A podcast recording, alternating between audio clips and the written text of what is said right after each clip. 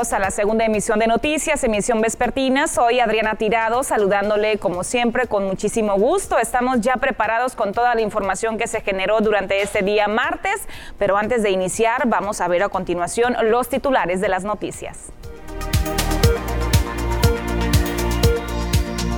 Inició en la zona rural de Mazatlán la vacunación contra el COVID-19 en adultos mayores. La hotelería mazatleca registra buenos niveles de reservación para los próximos meses. Más de 900 millones de pesos dejó el periodo vacacional de Semana Santa en Mazatlán. Capacitan a pescadores sobre la utilización de los excluidores de tortuga. Y en los deportes concluyó la jornada 14 del Guardianes 2021.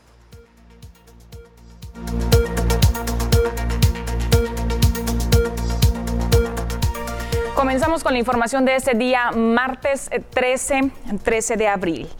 Iniciamos con información relacionada al sector hotelero y es que el periodo vacacional de Semana Santa ya terminó y cerró con muy buenos niveles en cuanto a la ocupación hotelera y eh, precisamente se está dando un fenómeno que están detectando y es que se están reactivando las reservaciones para el puerto de Mazatlán para los próximos fines de semana y también para lo que será el próximo periodo vacacional para verano.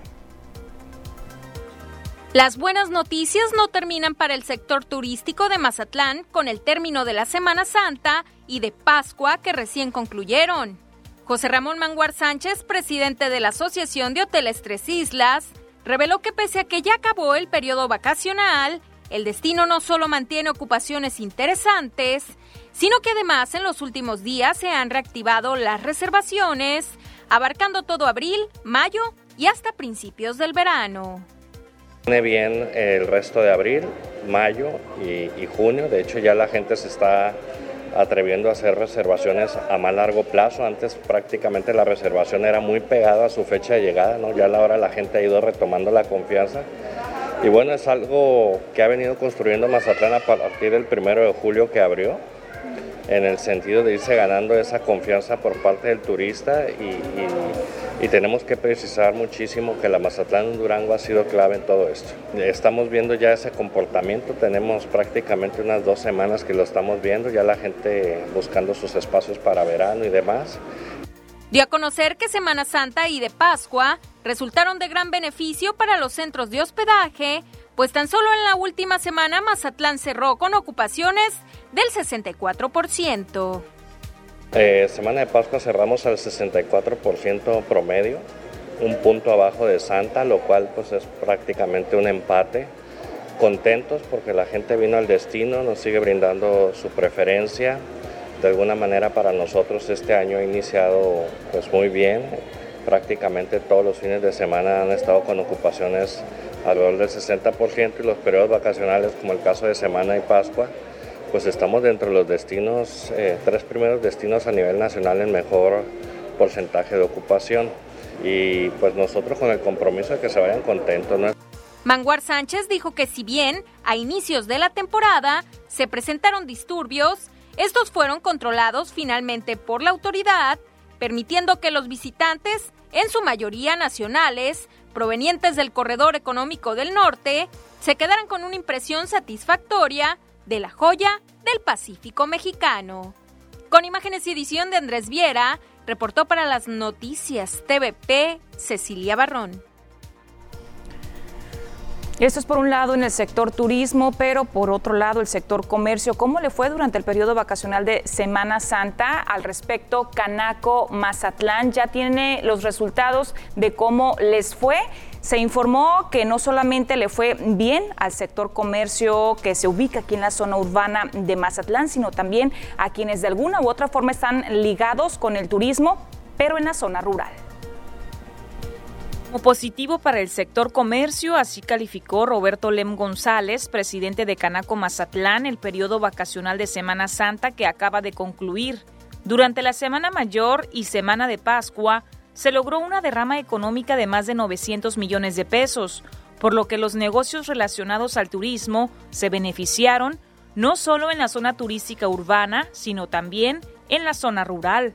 Yo creo que este año es una etapa positiva para Semana Santa eh, y de Pascua, ¿no? que son las vacaciones, el ciclo de vacaciones completos, en el cual cerramos este, muy bien. Todos los negocios involucrados en el sector turístico se vieron eh, de alguna manera directa beneficiados. ¿no? Te comento que la derrama que tenemos, este, eh, dimos un primer reporte del 26 de marzo al 4 de abril por 613 millones de pesos. ¿sí? En la semana de Pascua eh, nos vamos con una derrama de 365 millones de pesos. El acumulado en todas las vacaciones de Semana Santa y Pascua nos vamos a 978 millones de pesos. Destacó que los distintos atractivos con los que cuenta Mazatlán contribuye para que el puerto se continúe posicionando en la preferencia de los visitantes.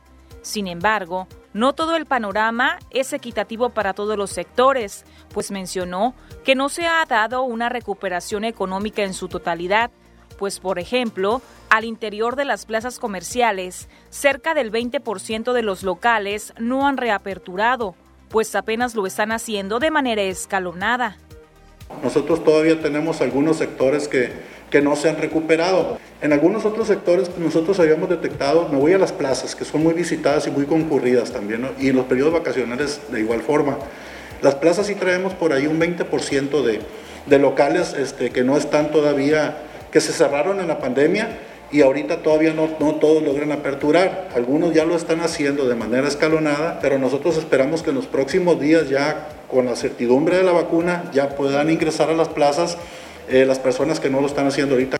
Sobre los avances que presenta la jornada de vacunación a nivel nacional, reconoció que esto genera mayor certidumbre en la sociedad para que pueda incrementarse la movilidad y se genere también una mayor reactivación económica. Con imagen y la edición de Gustavo García, informa para las noticias TVP Adriana Tirado. Y uno de los pocos sectores que no se ha visto tan afectado en comparación con otros durante esta pandemia es el sector de la construcción. Así lo dio a conocer el Colegio de Ingenieros Civiles de Mazatlán. Pese a que la pandemia por el COVID-19 dejó afectaciones significativas en distintos sectores productivos, en el área de la construcción no se ha visto reflejado el impacto negativo situación que se atribuye al boom inmobiliario que se vive en el puerto de Mazatlán. Así lo informó Ramón Antonio Osuna Osuna, presidente del Colegio de Ingenieros Civiles de Mazatlán. Indicó que en obra pública se tiene registro de una participación del 70%, mientras que en obra privada un 80% caso particular de nosotros aquí en Mazatlán y en el Estado, no ha dejado de haber este, trabajo. ¿eh? Nuestro giro este, ha tenido muchísimo, muchísima sinergia. Ustedes pueden ver el, boom inmobiliario, por ejemplo, particularmente en Mazatlán. Inclusive un dato muy interesante es que el PIB eh, a nivel Estado está arriba de la media nacional, o sea, lo que representa la construcción dentro del PIB. En, el área de la construcción se divide en, dos áreas, la área pública y la área privada. Obviamente el área privada está, está un poco más en el estándar que lo que es el área pública. En el área pública yo creo que sí hay un 70% de participación y en el área privada pues yo creo que un poco más, un 80%. Y en otro tema, Tomando como contexto las campañas políticas, el Colegio de Ingenieros Civiles de Mazatlán lanzó un exhorto a las y los candidatos. Llamó a tomar en cuenta las necesidades de la sociedad en materia de infraestructura y equipamiento urbano. Osuna Osuna pidió a quien resulte ganador o ganadora en el próximo proceso electoral en los distintos cargos de elección popular a que se les tome en cuenta como un órgano de consulta, no solo en la ejecución de proyectos, sino también en la planeación de los mismos. Con imagen y la edición de Pedro Velarde, informa para las noticias TVP Adriana Tirado. Y a pesar de los constantes incendios de las últimas semanas, Sinaloa ha iniciado la segunda semana de abril con una calidad de aire óptima, esto de acuerdo con el sistema de monitoreo de la Secretaría de Desarrollo Sustentable del Gobierno del Estado. Con base en los reportes del 5 al 11 de este mes, la entidad cuenta con una buena calidad del aire para los contaminantes como el monóxido de carbono, el nitrógeno, el dióxido de azufre y también el amoníaco que se encuentran debajo de los límites máximos máximos permisibles. La red estatal de monitoreo de la calidad de aire en Sinaloa, las tres ciudades más grandes en cuanto a la densidad poblacional, me refiero a Los Mochis, Culiacán y también Mazatlán, se ubican en semáforo verde con índices dentro de lo reglamentario en las normas sanitarias del país, recordando que las estaciones de monitoreo se encuentran en el ayuntamiento para la capital del estado, en Los Mochis, en el edificio del DIF y para el caso de Mazatlán, en las instalaciones de la Junta Municipal de Potable y Alcantarillado. Con esta información nos vamos a ir a la primera pausa comercial. No le cambie, al regresar tenemos entrevistas. Se encuentra aquí con nosotros Roberto González, candidato a diputado local por el Distrito 21 de la Alianza Va por Sinaloa. Regresamos.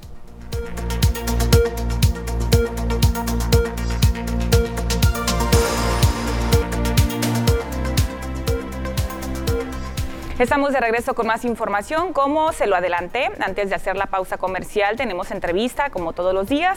Lo estamos realizando. Se encuentra aquí con nosotros Roberto González. Él es candidato a diputado local por el Distrito 21 de la Alianza Va por Sinaloa, que incluye los partidos políticos PRI, PAN y PRD, a quien saludo con gusto esta tarde. Bienvenido, Roberto. Muchas gracias, Adriana. Gracias por este espacio a, a la televisora. Gracias a ti por este espacio en las noticias y especialmente gracias al amplio auditorio de esta gran empresa, que es una empresa que le ha dado transparencia y rendición de cuentas y que es donde tenemos que estar aquí rindiendo las cuentas eh, los que nos dedicamos a la política. Roberto, vamos a comenzar platicando un poquito a manera de presentación, que nos compartas sobre tu currículum, tu trayectoria profesional, con la finalidad de que te conozcan todavía más.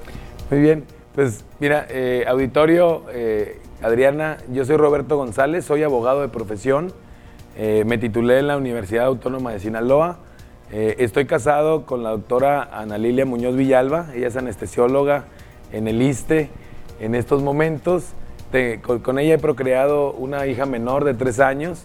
Y en el servicio público, eh, pues yo quiero decirles que en, en, el lapso donde yo he estado me ha tocado estar en cargos directivos dentro del Partido Acción Nacional, yo soy candidato de la alianza Va por Vamos por Sinaloa, que encabeza el PAN, el PRI y el PRD, pero yo soy propuesto por el Partido Acción Nacional. Eh, yo ya he sido secretario general del PAN, he sido secretario de capacitación estatal del Partido Acción Nacional y hasta el 24 de febrero eh, fui dirigente del PAN, presidente del PAN en Mazatlán.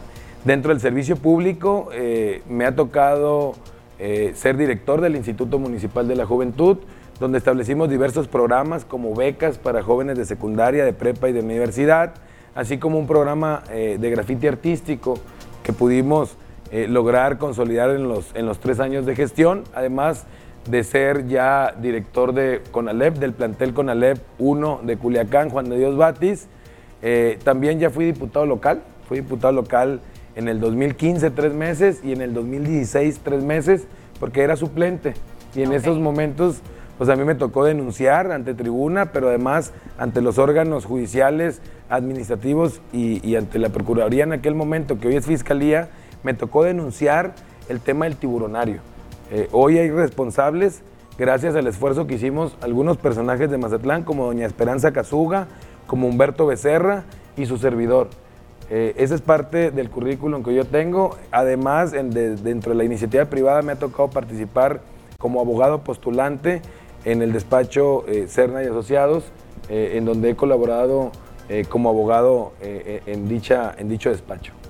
Pues ahí está un poco sobre lo que has trabajado, Roberto. Y también preguntarte, ya estamos iniciando la segunda semana, están iniciando la segunda semana de campañas políticas. ¿Cómo te van los recorridos? ¿Cómo, ¿Qué zonas has visitado ya?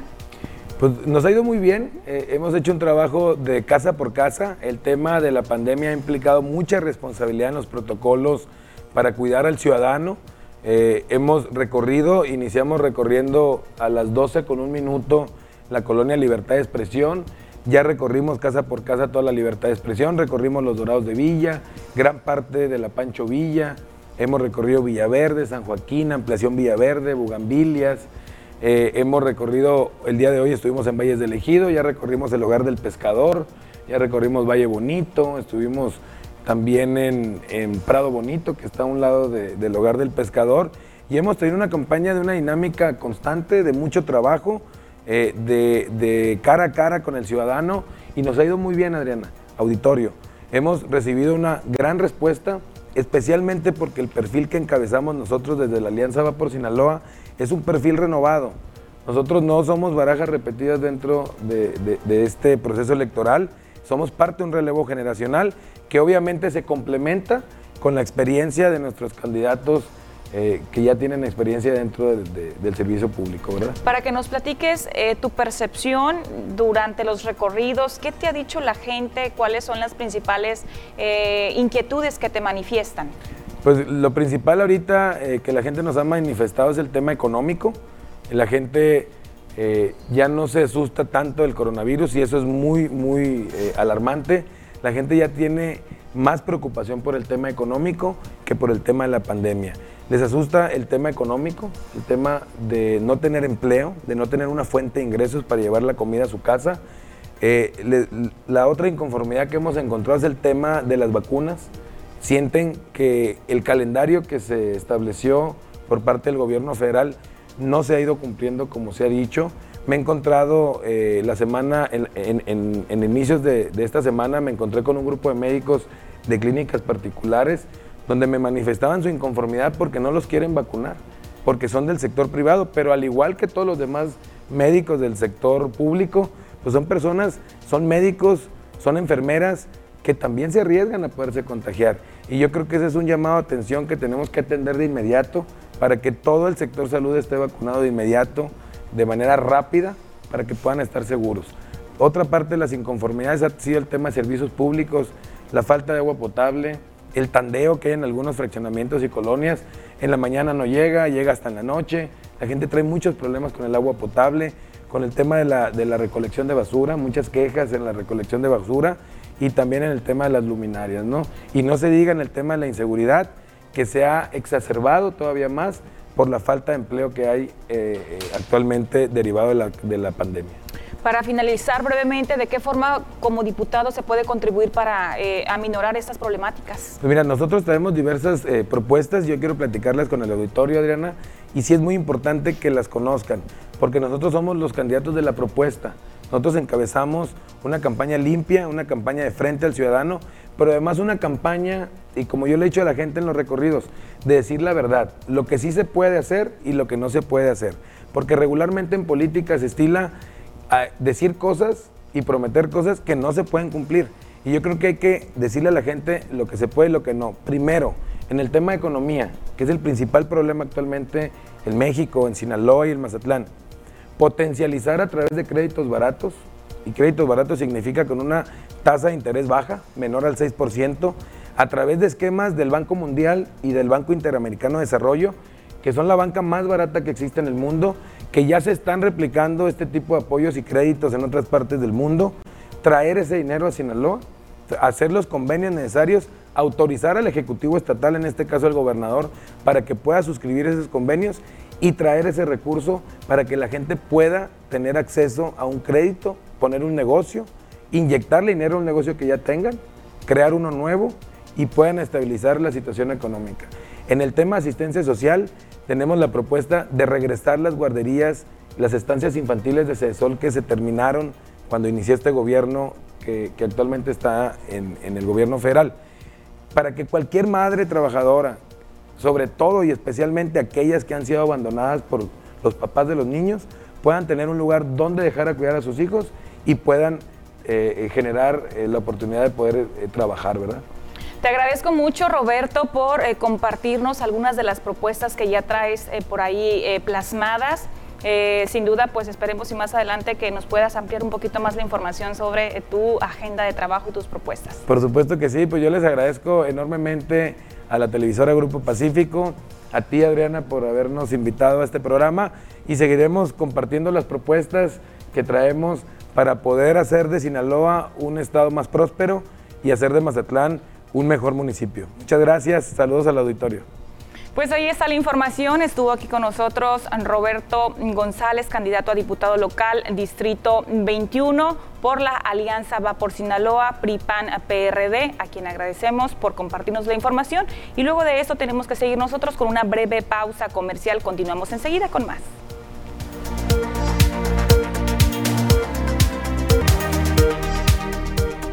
Vamos a continuar con más. Es eh, importante monitorear las condiciones del clima, cómo estarán las temperaturas para las próximas horas. Ya está la información preparada en la siguiente cápsula.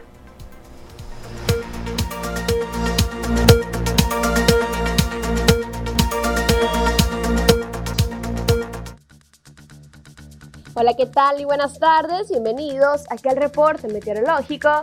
Qué gusto acompañarlos ya en esta tarde de martes, casi mitad de semana. Damos inicio con el mapa nacional para conocer las temperaturas actuales en algunos puntos importantes del país, comenzando en la frontera en Tijuana, actualmente con 17 grados, la condición de cielo que se mantiene despejada, La Paz el día de hoy mayormente nublado con 28, Guadalajara 30, Acapulco con 29 y ya para finalizar Mérida, se mantiene muy caluroso el día de hoy con temperatura de 40 grados centígrados.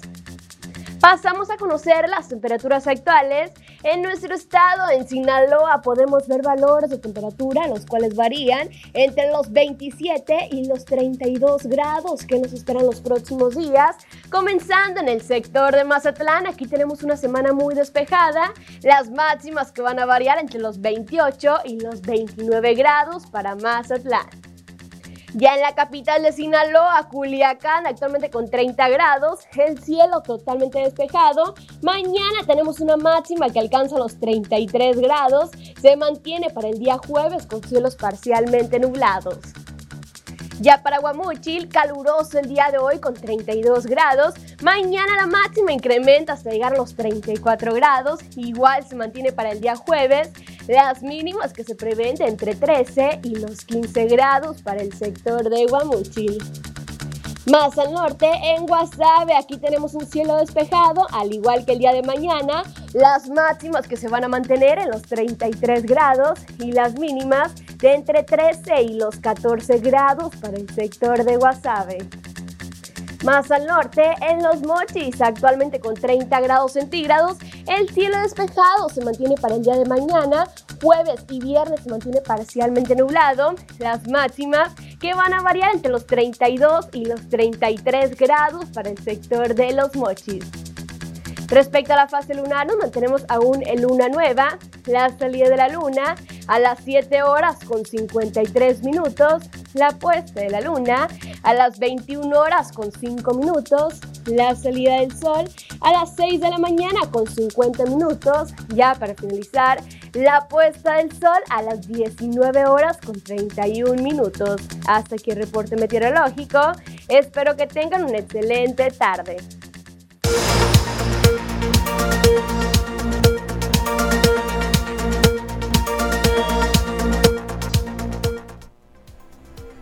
Seguimos con más contenido. La información del mundo deportivo la tiene Ernesto Vázquez.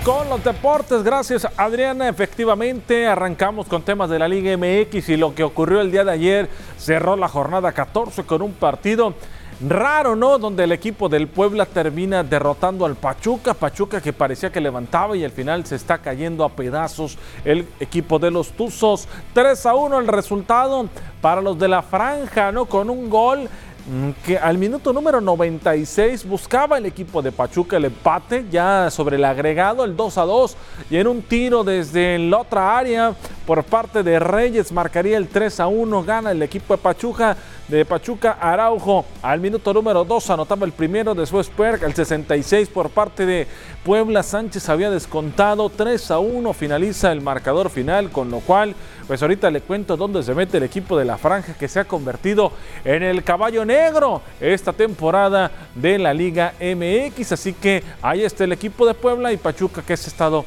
derrumbando. Vamos a ver cómo está la tabla general. Vamos a echarle un vistazo cómo están los equipos hasta el momento. Quién está en la primera posición se mantiene Cruz Azul, que por cierto hay juego, ahorita les cuento contra, les cuento contra quién, 36 puntos para el equipo de la máquina, América le pisa los talones con 34, América y Cruz Azul se enfrentan este fin de semana, Monterrey con 25 es tercero y Puebla el Puebla dando la sorpresa en la cuarta posición con 23 unidades. Le sigue Santos Laguna con 22. El equipo de Atlas también ahí aparece. León con 20, Toluca con 19 y Querétaro con 17 en la novena posición. Vamos a ver el resto de los equipos. ¿Y quién cree que está en la décima? ¿Quién cree que está en zona de repechaje? Mazatlán FC está en zona de repechaje. Cinco victorias en el torneo con dos empates, 17 puntos, 7 derrotas para el equipo de Mazatlán, zona de repechaje. Ahorita todavía faltan tres jornadas. Le siguen los Cholos de Tijuana con 16, Pumas también con 16. Los Tigres del Tuca están en decimotercero con 15, Pachuca con 14, se cayó Pachuca. Las Chivas, las Chivas, híjole, caray, ¿no? Duele ver a las Chivas ahí, con 13 puntos en la decimoquinta posición. Atlético Salís Juárez y Necaxa son los últimos lugares de la tabla general hasta el momento. Así las cosas en el Guardianes 2021 de la Liga MX están sufriendo los equipos del fútbol mexicano. Vámonos con información del América, ¿no? Va a enfrentar los dos líderes, América y Cruz Azul. Se van a ver las caras este fin de semana. América tiene una muy buena racha de partidos ganados de manera invicta. Vamos a ver. Santiago Solari y su historia. El técnico argentino llegó a ocho victorias consecutivas en partidos oficiales.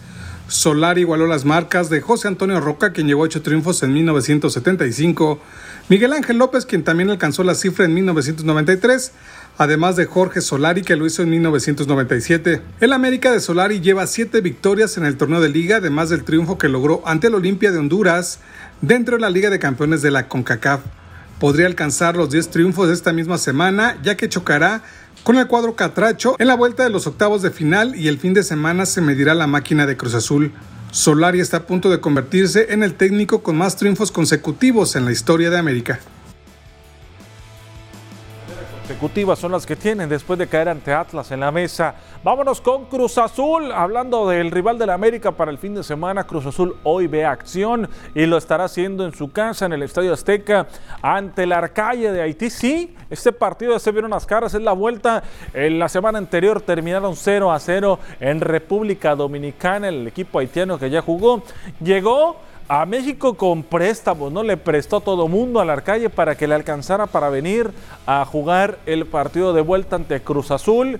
La CONCACAF fue la que se tuvo que mochar para hacer el préstamo y ahora ya con la posibilidad de dar una sorpresa se ve lejano, ¿no? Pero recordemos que va contra Cruz Azul y contra Cruz Azul cualquier cosa puede pasar. El partido es el día de hoy en el Estadio Azteca, 8 de la noche. En la vuelta parece ser que Cruz Azul iría con cuadro suplente para enfrentar este partido de los octavos de final en la vuelta. Ante el Arcalle, el 1 a 1 deja eliminado a Cruz Azul, ¿eh? el 2 a 2 también porque no anotaron de visita el equipo de la máquina. Vámonos con más información referente a lo que tiene que ver con el rey de los deportes. Ayer apareció Luis Urias, lo hizo bien con su equipo. El conjunto de los cerveceros lograron eh, llevarse la victoria. El día de ayer aparecieron bien, lo hicieron bien las cosas y ahí consiguieron el triunfo para él y sobre todo lo hicieron de buena forma, ¿no? Vamos a ver qué ocurre más adelante. Estamos viendo parte de lo que dio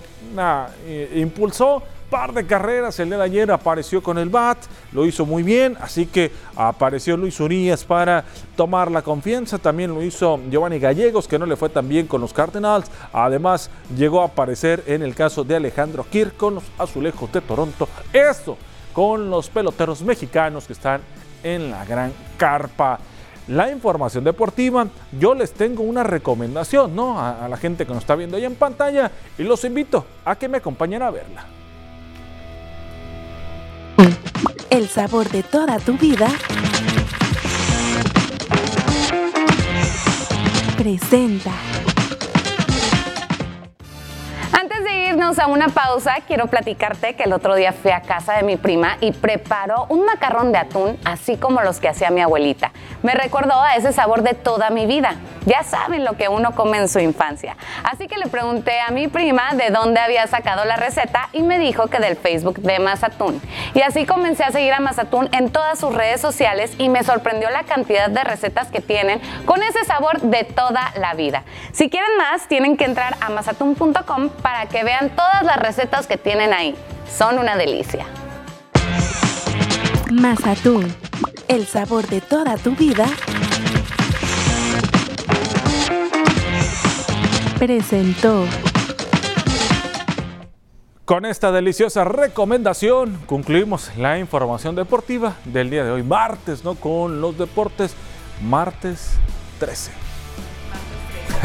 Hablando del fútbol, rápidamente, qué gusto A ver si no se le aparecen las brujas, ¿eh? a Cruz Azul. A Cruz Azul el día de hoy. Qué gusto ver a Cruz Azul ya superar al parecer esa mala racha, ¿no? Que había estado atravesando. Qué gusto verlos en la primera posición de la tabla. Por otro lado, sentimientos encontrados, encontrados porque como mazatlecos, pues ver a Mazatlán FC en esa posición tampoco es tan agradable. Pero ahorita está, o sea, levantó Mazatlán, pues estaba peor. Sí, pues el último juego. Sí, estaba peor. levantó en la décima posición, le alcanza para estar en zona de repechaje no, no tiene nada asegurado Mazatlán, ¿eh? o sea, todavía podría caer como podría subir más, ¿no? ¿Y cuál es tu pronóstico? América, Cruz Azul. América Cruz Azul, caray, no, yo pronostico que va a haber un buen clima en ese partido, así que no creo que vaya a haber problema. Pues ahí Va a ser un buen juego, ¿eh? No, no dudes que pueda aparecer el empate en ese partido. Pues estaremos pendientes, por supuesto. Ernesto, te agradezco mucho por toda la información que nos acabas de compartir, no solamente del fútbol mexicano, sino también de otras disciplinas. Eh, con esto que nos acabas de eh, compartir, tenemos que seguir nosotros con mensajes comerciales, no le cambie. Al regresar tenemos todavía mucha información.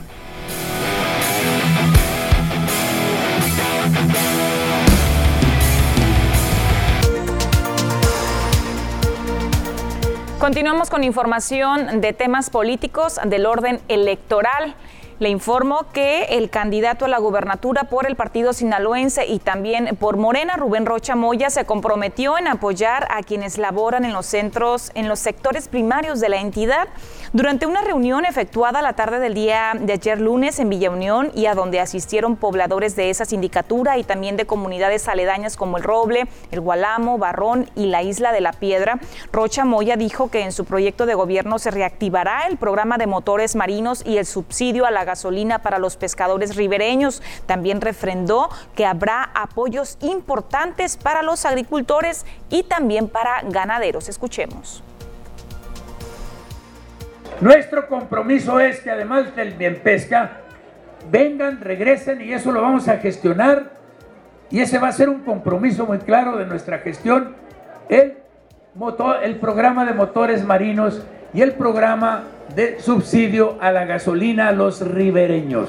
Empecemos por los ribereños y luego vemos el tema de otros apoyos que se requieren para nuestros compañeros pescadores. Vamos a apoyar a los ganaderos porque resulta que la cuenca más importante del estado de Sinaloa, la cuenca lechera más importante está en Mazatlán. En esta zona tenemos que apoyarlos. Primero hay que reconquistar el estatus sanitario para que puedan vender su ganado en condiciones de competencia a nivel internacional. Vamos a apoyar a los productores agrícolas.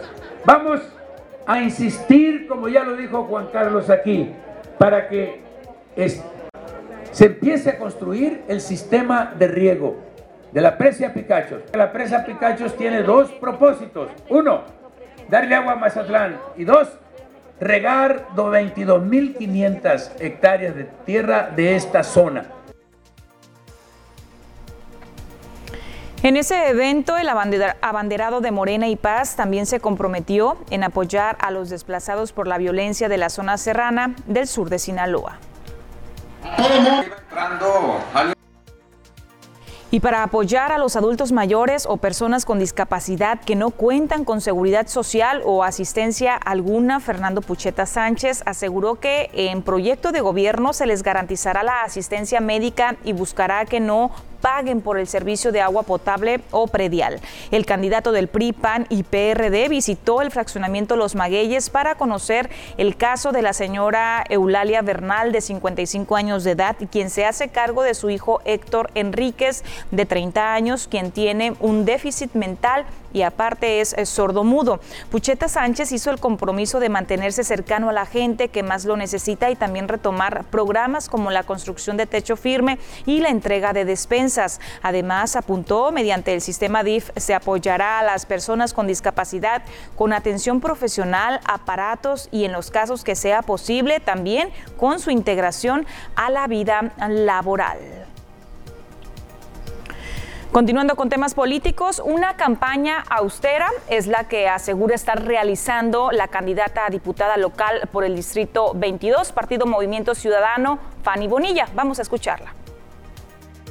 Vamos a manejar una campaña muy austera, ya que estamos viviendo una situación muy difícil que es lo de la pandemia y creo que no es justo estar gastando dinero en campañas políticas si hay que cubrir otras necesidades. Y como ya tengo muchos años estando con la sociedad, involucrándome y ahorita que estoy dando este, un paso muy importante en mi vida, un paso muy importante con todos ustedes, ahora quiero cubrir más necesidades y juntos hacer una oficina de gestoría para cubrir las necesidades de los ciudadanos. ¿Cómo apoyar a los jóvenes emprendedores, cómo apoyar a las familias que se quedaron sin trabajo.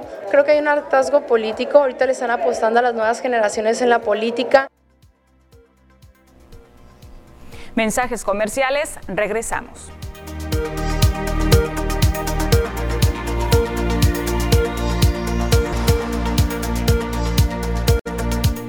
Estamos de vuelta con más información. Eh, vamos a monitorear las gráficas con la información actualizada, que no se nos pase, ver cómo estamos en cuanto al tema de la pandemia. A nivel nacional, el número de casos confirmados, 2.281.840 es el acumulado, de, de los cuales activos se encuentran 23.915.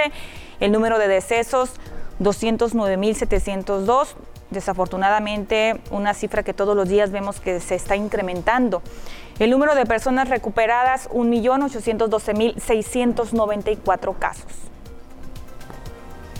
Vamos a ver la información en el estado de Sinaloa, cuál es el reporte que nos dan las autoridades sanitarias. Número de casos confirmados 37.162. Actualmente están como sospechosos 589 sinaloenses que lamentablemente han fallecido, 5.887. Sinaloenses, por el contrario, que se han recuperado, 30.959. Vamos a ver la gráfica con la información desglosada en cada uno de los municipios. Comenzamos con Ahome con 50 casos activos, es el reporte. Angostura un caso, Badiraguato 10, Concordia no presenta casos activos hasta este momento. Cozalá solamente un caso, Culiacán 125 casos activos, que siga el mismo comportamiento para la capital del estado. Choice dos casos, Elota 8, Escuinapa 2, El Fuerte 15, Guasave 34, Mazatlán 38, Mocorito no hay casos activos según la Secretaría de Salud, El Rosario 2, Salvador Alvarado 13, San Ignacio no hay casos, Sinaloa municipio solamente un caso, Nabolato 14 casos activos. Y una buena noticia, muy esperada por cierto, es que este día, martes, eh, comenzó la jornada de vacunación a los adultos mayores, vacunación contra el COVID-19, mayores de 60 años. ¿En dónde? En la zona rural de Mazatlán. El Plan Nacional de Vacunación contra el COVID-19 avanza en Mazatlán en la etapa que va dirigida a proteger a los adultos mayores, pero ahora en la zona rural. La sindicatura de Villa Unión en el Polideportivo del Instituto Municipal del Deporte, a espaldas del Hospital Rural del IMSS, fue uno de los ocho módulos de vacunación que estarán operando hasta el jueves, en donde los beneficiarios se dijeron agradecidos por recibir finalmente la primera dosis de protección contra el virus, esta vez en orden, llevando su folio de registro, CURP, comprobante de domicilio e identificación oficial con fotografía.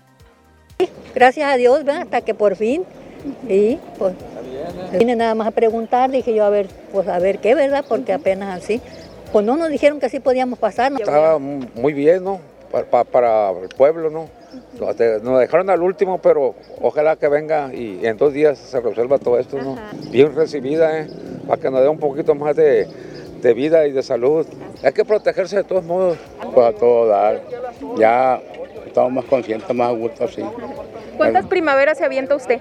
Yo me aviento 67. Muy bien, nomás que no está quemando mucho el sol. Fue en punto de las 10 horas cuando inició formalmente la aplicación de vacunas por bloques, luego de que el recurso biológico resguardado por elementos de la Secretaría de la Defensa Nacional descendiera de un camioncito de las manos del personal de enfermería entre una ola de aplausos de parte de los asistentes. Un total de 800 dosis de AstraZeneca fueron dispuestas para la aplicación de este primer día en cada uno de los ocho módulos que iniciaron labores este martes en la zona rural. Además de Villa Unión, la jornada para adultos mayores de 60 años fue llevada también al Recodo, La Mapa, Escamillas, El Roble, El Aval, Mármol de Salcido y El Quelite.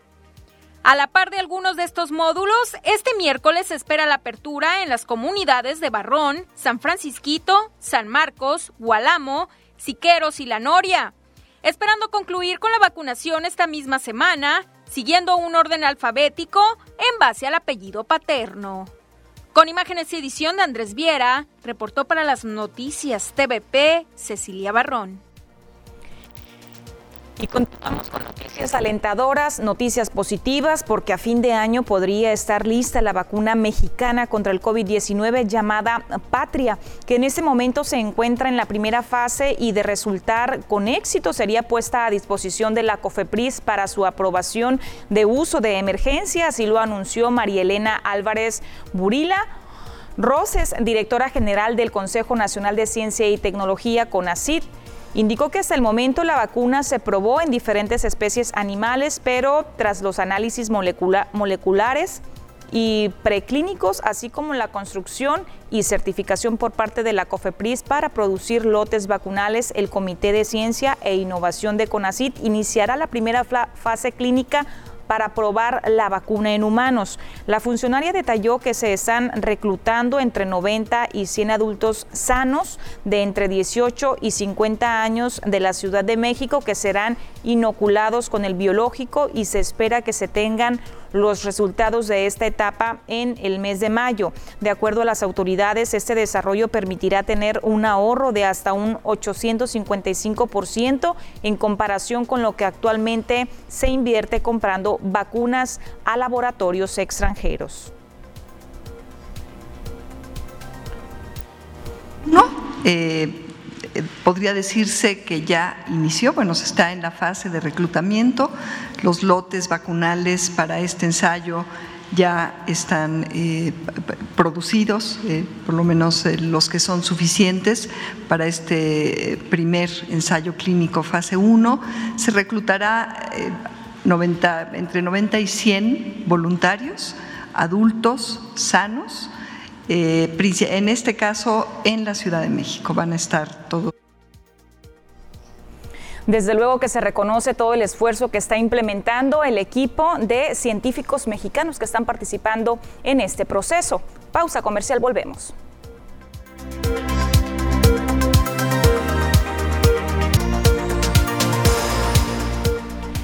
Con Mazatlán como primer sede, así ha comenzado la capacitación instruida por la Secretaría de Agricultura y Desarrollo Rural a través de la Comisión Nacional de Acuacultura y Pesca sobre la construcción, instalación y operación eficiente de los dispositivos excluidores de tortugas marinas y también los excluidores de peces dirigido a fabricantes de redes. Fueron 63 rederos de pesqueras locales del puerto los que tomaron el curso en el lugar donde se fabrican las artes de pesca para embarcaciones mayores que salen a la captura de camarón en alta mar. Antes de despedirme, eh, comparto un servicio social al joven Julio César Valdés Peraza. Se le extravió su credencial de elector tentativamente afuera de las oficinas de Fonacot. Posteriormente tomó un camión con la ruta Jabalíes. Si usted se la encontró o sabe de alguien que la pudo haber encontrado, le voy a compartir el teléfono donde se puede comunicar, 6693 279274 Repito, 6693 279274 Llegamos ya a la parte final del noticiero agradeciéndole como siempre el haberme acompañado en una emisión más. Nos vemos el día de mañana miércoles en punto de las 2 de la tarde. Si está comiendo, que tenga un excelente provecho.